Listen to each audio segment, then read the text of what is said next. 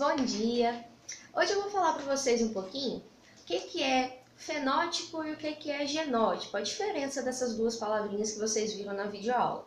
Quando a gente fala de genótipo, a gente está falando do conjunto de genes que forma determinada espécie. Depois eu vou falar com vocês direitinho o que são genes. Então, é o conjunto do material genético, das características genéticas, que vai formar esse indivíduo.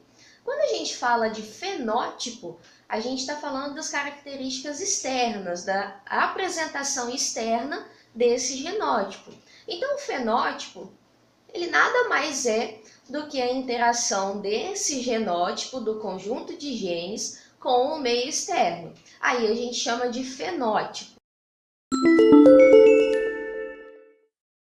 Um pouquinho sobre cromossomos e cromossomos homólogos. Lembra quando a gente estava estudando lá no comecinho do ano, falando de divisão celular? Lá eu comentei com vocês que na etapa da intérfase a gente tem o material genético todo descondensado, todo esticadinho, ocupando muito espaço, que isso aí ficava mais fácil de ponto a ponto desse material genético ser copiado, já que na intérfase a gente tem a fase de duplicação do material genético. Então ficaria mais fácil ele ser todo copiado certinho se a gente deixa ele todo esticado, igual um barbante esticado. Então ficaria mais fácil de não ocorrer erros ou pelo menos diminuir a chance de ocorrerem erros. Então, quando a gente tem esse material todo esticado, sem ter nenhum formato específico, a gente chama isso de cromatina. Agora, quando a gente já está na parte da divisão celular, na mitose, na meiose, a gente já tem ali o material genético mais organizado, que é até um xizinho que a gente faz quando vai representar esse material genético nessas etapas. Então, esse material genético condensado, mais organizado, a gente chama de cromossomo. Então, né, a gente é formado por vários cromossomos aí. Cromossomos homólogos, que é o que forma a gente. O que são cromossomos homólogos? Lembra quando eu falava com vocês a diferença da palavrinha homo e a palavrinha hétero, que a gente vai ver daqui um pouquinho também? Quando a gente fala homo, a gente está falando de alguma coisa que é igual a uma outra coisa.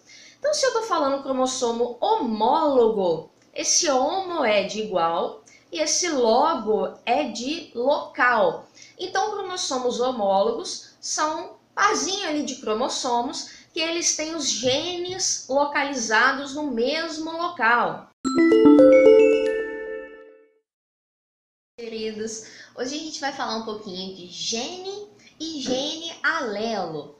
Quando a gente tem gene ou genes, a gente está falando basicamente de um pedacinho daquela imensa fita de DNA, aquela fita dupla, lá lá lá, que a gente viu um tempinho aí lá no começo do ano.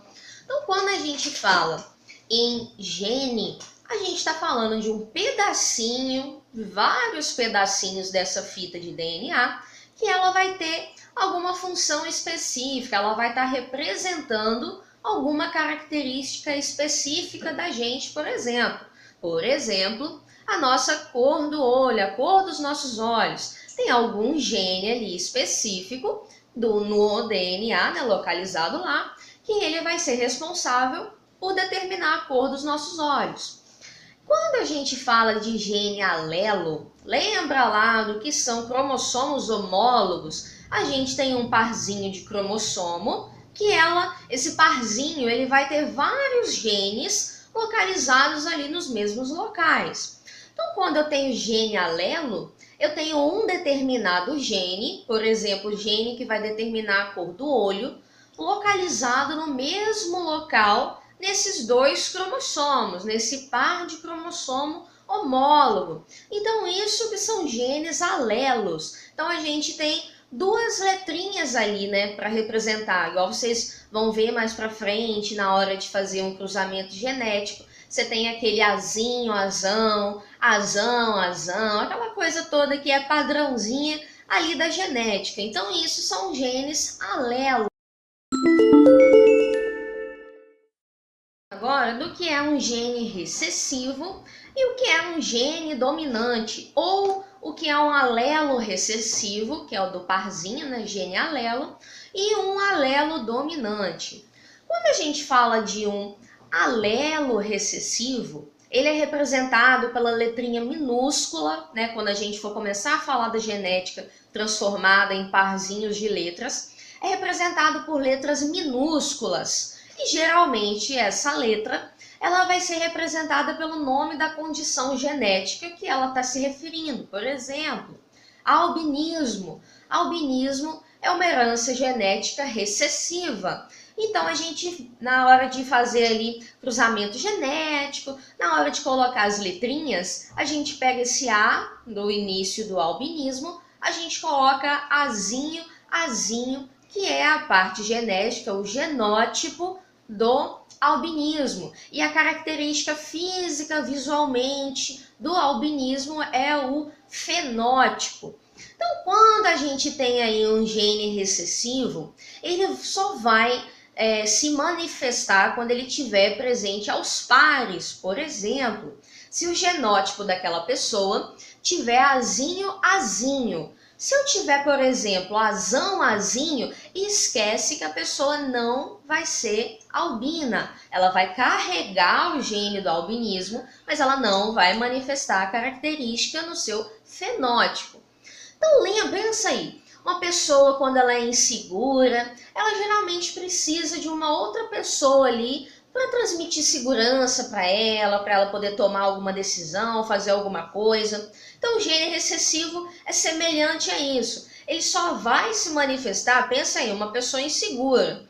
Ele só vai conseguir tomar alguma decisão, só vai conseguir se manifestar quando ele tiver alguém ali acompanhando ele, quando ele tiver alguma pessoa para dar segurança para ele, né? Então ele vai se manifestar aos pares, um azinho, azinho aí.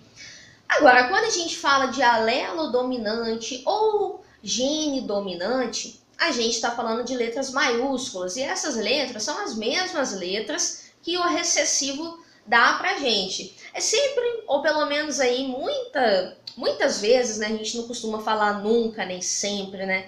Na biologia.